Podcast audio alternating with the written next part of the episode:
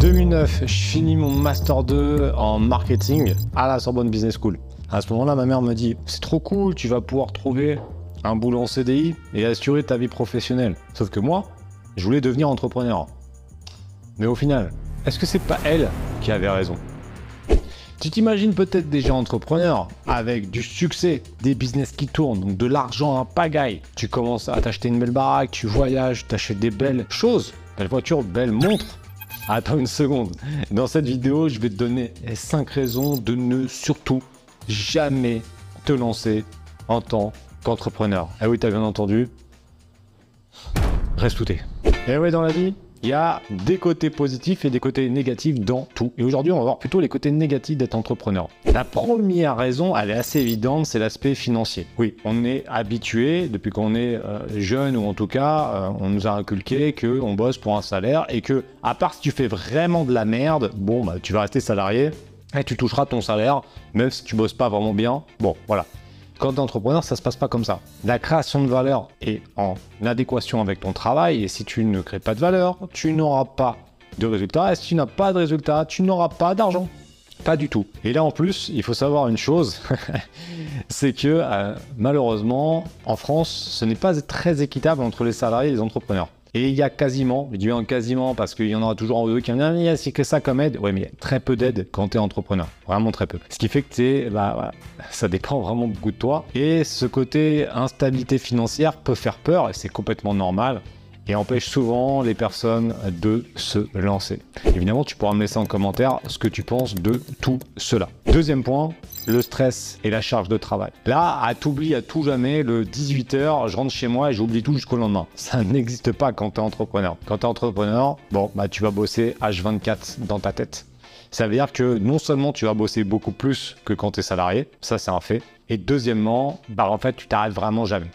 C'est-à-dire que même quand tu bosses pas et que tu fais un truc, c'est très dur, surtout les 2-3 premières années, de ne pas penser à ton business et ne pas dire ah, je pourrais faire ci, je pourrais faire ça, etc. C'est très compliqué. Ce qui fait que il faut savoir prendre cet élément en compte et de se dire ok quand je lance en tant qu'entrepreneur je sais que je vais quand même beaucoup plus bosser euh, que les autres mais après encore une fois tu vas vouloir taffer le week-end, le soir, surtout quand tu es pris de passion par ton travail. Ça sera plus du tout une, contrainte, ça sera un kiff, mais du coup, euh, c'est compliqué à expliquer euh, quand tu l'as pas vécu. Tu me diras ce que tu en penses en commentaire, mais c'est vraiment un truc à voir. Ça, c'est pour la charge de travail. Pour le stress, je rigole, mais c'est un je ris. Ah, je vais boire un petit coup, je rigole nerveusement parce que c'est vrai que quand t'es entrepreneur, euh, t'as le vent qui souffle, hein. ça te souffle dans la gueule. Hein. Oh putain.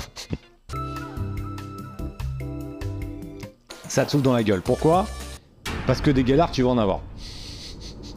Et tu vas en avoir avec les impôts. Mais parce que les impôts, ils vont te casser les couilles. Mais il n'y a pas que qui vont te casser les couilles, aussi l'URSSAF qui va te casser les couilles. Pourquoi Bah parce que ils vont te dire que t'as pas payé ci, t'as pas payé ça, alors que tu les as payés. Ça m'arrivait très régulièrement et ça m'arrivait il y a encore pas très longtemps. Où on avait payé et ils nous ont dit bah non, vous avez pas payé. Ah, si, on a payé. Ils envoient carrément les huissiers. À l'huissier, on dit bah on a payé. Et après ils m'ont dit ah mais vous avez fait en fait on avait fait un double paiement, enfin une double écriture. Donc eux le savaient qu'on s'était planté.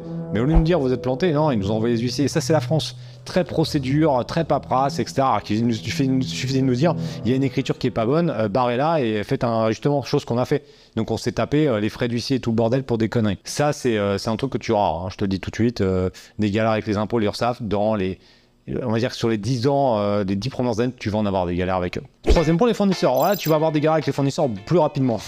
Puisque, quoi qu'il se passe, il va y avoir des galères. Il y a des produits qui vont euh, être pas bons, il y a des produits qui vont se perdre, etc. C'est comme ça. Je suis pas là pour te raconter euh, du mytho, tu auras des galères. Et même nous, au bout de 15 ans, ça nous arrive très régulièrement d'avoir des galères. L'exemple sur notre dernier produit, notre Botox capillaire bio, ça fait 18 mois qu'il est en cours de route. Bon, bah voilà, il devait sortir en 6 mois ou 8 mois et ça fait 18 mois et il est toujours pas sorti. Bon, bah voilà il y a des galères avec les certifications, avec les brevets, avec tout. Bon, bah voilà. et pourtant, ça fait 15 ans qu'on fait du e-commerce. Ensuite, tu auras des problèmes avec tes clients. Alors ça, tu vas en avoir rapidement et c'est normal. C'est-à-dire que tu auras des pimpins qui vont pas comprendre comment utiliser euh, tes produits ou tu auras peut-être mal expliqué aussi. Mais tu en auras qui seront euh, de mauvaise foi, tu en auras qui vont essayer de te carotte. Bon, bah c'est comme ça. C'est la vie, c'est comme ça. Dernier élément, si tu as des salariés, tu auras des problèmes avec tes salariés. Ça, c'est aussi un élément à prendre en compte. Et je pense que peut-être le plus casse-couille au final, ça va être ton entourage. Ton entourage qui va se dire non mais arrête, arrête, mais qu'est-ce que tu fais chez toi là? Mais qu'est-ce que tu fais sur ton ordinateur? Arrête d'être sur YouPorn toute la journée et trouve un vrai travail. Ça, tu vas l'entendre cette phrase-là. Et tu, tu pourras leur dire d'aller bien se faire, tu vois. Et parce qu'au final, c'est le genre de, personnes qui risquent de te démotiver te, et te casser ta détermination. Donc là, il faudra vraiment rester euh, vraiment euh, solide et pouvoir encaisser ça. Surtout que on arrive au troisième point, c'est la solitude. Et mine 2, bah, la plupart du temps, tu débutes seul. Et ça, ça va pas être évident. Parce que, à part depuis le télétravail, mais c'est vrai qu'on a tendance à avoir l'habitude, depuis qu'on est pied, de dire, il faut travailler dans une boîte avec d'autres personnes, etc. Donc travailler tout seul, c'est pas simple. Surtout que, mine 2, l'humain, euh, l'homme, eh ben on est une espèce, un animal grégaire. C'est à quoi un animal grégaire? C'est un animal qui vit en groupe. Ça veut dire qu'on a besoin de nos congénères on a besoin de se renifler comme ça. Bah parce que sinon on se sent pas bien. Donc on a besoin de congénères euh, pour pouvoir échanger. Et c'est, on vit très mal la solitude en tant qu'humain. Ah, il faut le savoir. Et ça, c'est pas moi qui l'ai inventé, c'est dans nos c'est comme ça. Quatrième point, les sacrifices. Eh oui, mais oui, et oui.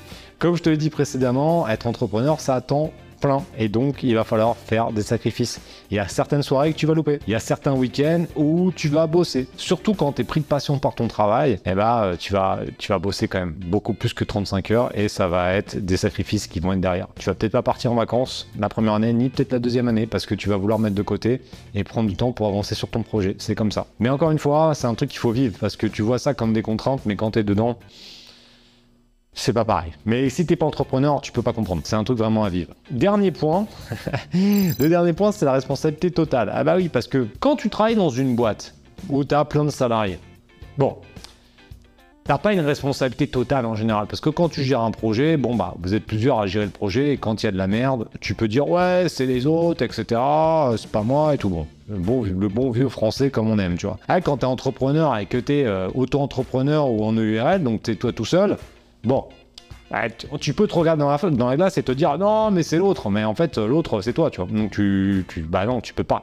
Et donc, ça, c'est un élément à prendre en compte, c'est que la responsabilité totale, elle est là. Si tu fais de la merde, c'est toi. Hein. Donc, euh, c'est toi qui dois assumer les conséquences. Par contre, si tu réussis, c'est toi. Ça, c'est le côté un peu positif également qui va derrière. Bon, maintenant, si après ces 5 raisons, t'es encore sur la vidéo et que t'es encore motivé pour euh, lancer un business, tant mieux. T'as une étude de cas offerte directement. Sous, je fais toujours ça, mais non, c'est en bas, sous la vidéo pour découvrir la vente sur Amazon. Tu vas voir que être entrepreneur, ça a aussi euh, des côtés positifs, mais ça, je te laisse découvrir ça dans l'étude de cas.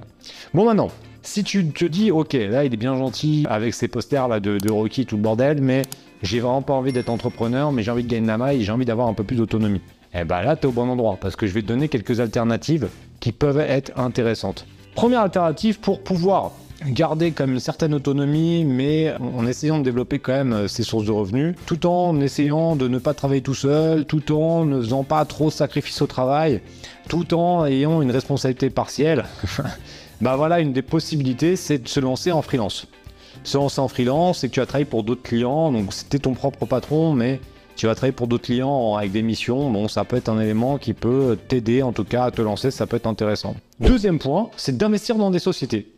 C'est-à-dire que toi, tu es juste actionnaire, tu mets de l'argent dans les sociétés, mais tu pas du tout dans l'opérationnel ni, dans la, euh, stratégie. Tu vas investir dans des boîtes.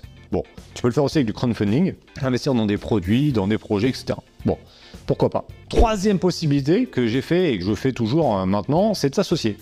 Moi, c'est ce que j'ai fait en 2009 quand j'ai débuté. Je suis resté quand même associé pendant 9 ans. Et après, de 2018 à 2022, je suis resté tout seul. Puis là, depuis 2022, on a créé pas mal de boîtes. D'ailleurs, tu mettras en commentaire si tu veux que je te fasse un panorama de toutes les activités qu'on a. Parce que je fais pas que le pimpin euh, en vidéo sur YouTube. Ah non, on fait pas mal d'autres trucs. Donc si tu veux euh, savoir un petit peu tout ça, je te, ferai un petit topo. Et des, des associés, j'en ai quelques-uns. Donc euh, ça, ça peut être un élément qui peut être intéressant. Quatrième point, ça c'est vraiment l'élément que je te conseille, c'est de commencer avec un, side project, c'est-à-dire de lancer avec un projet à côté de son activité. D'ailleurs, c'est ce que je t'explique dans l'étude de cas. À chaque fois que je me plante, hein.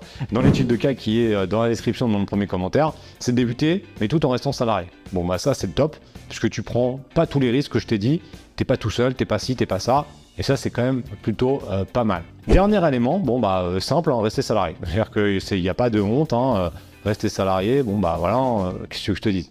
Tu fais pas partie de notre team, mais bon, euh, on t'aime bien quand même, tu vois. En tout cas, ce qui est le plus important, c'est que si tu es content dans ton boulot, que tu es épanoui, moi, ça me va. Hein. J'ai jamais. Euh, ça, c'est un truc qu'on me dit tout le temps euh, dans les, sous les publicités. Les gens me disent Ouais, mais si tout le monde était entrepreneur, mais j'ai jamais dit que tout le monde était entrepreneur. Hein. Il faut peut-être écouter les vidéos. Moi, je parle aux gens qui sont pas bien dans leur, dans leur activité et qui veulent lancer un nouveau défi, un nouveau challenge. Les personnes qui sont bien dans leur boulot, qui sont ultra épanouies en tant que salariés, eh, je suis trop content pour eux. Hein. J'ai rien à leur proposer et c'est très bien pour eux, tu vois. Donc c'est vraiment très important. En tout cas, maintenant, vraiment, je te dis ça de manière super super détaché. J'espère juste que tu kiffes ta vie professionnelle et en tout cas que tu sois salarié, freelance, etc.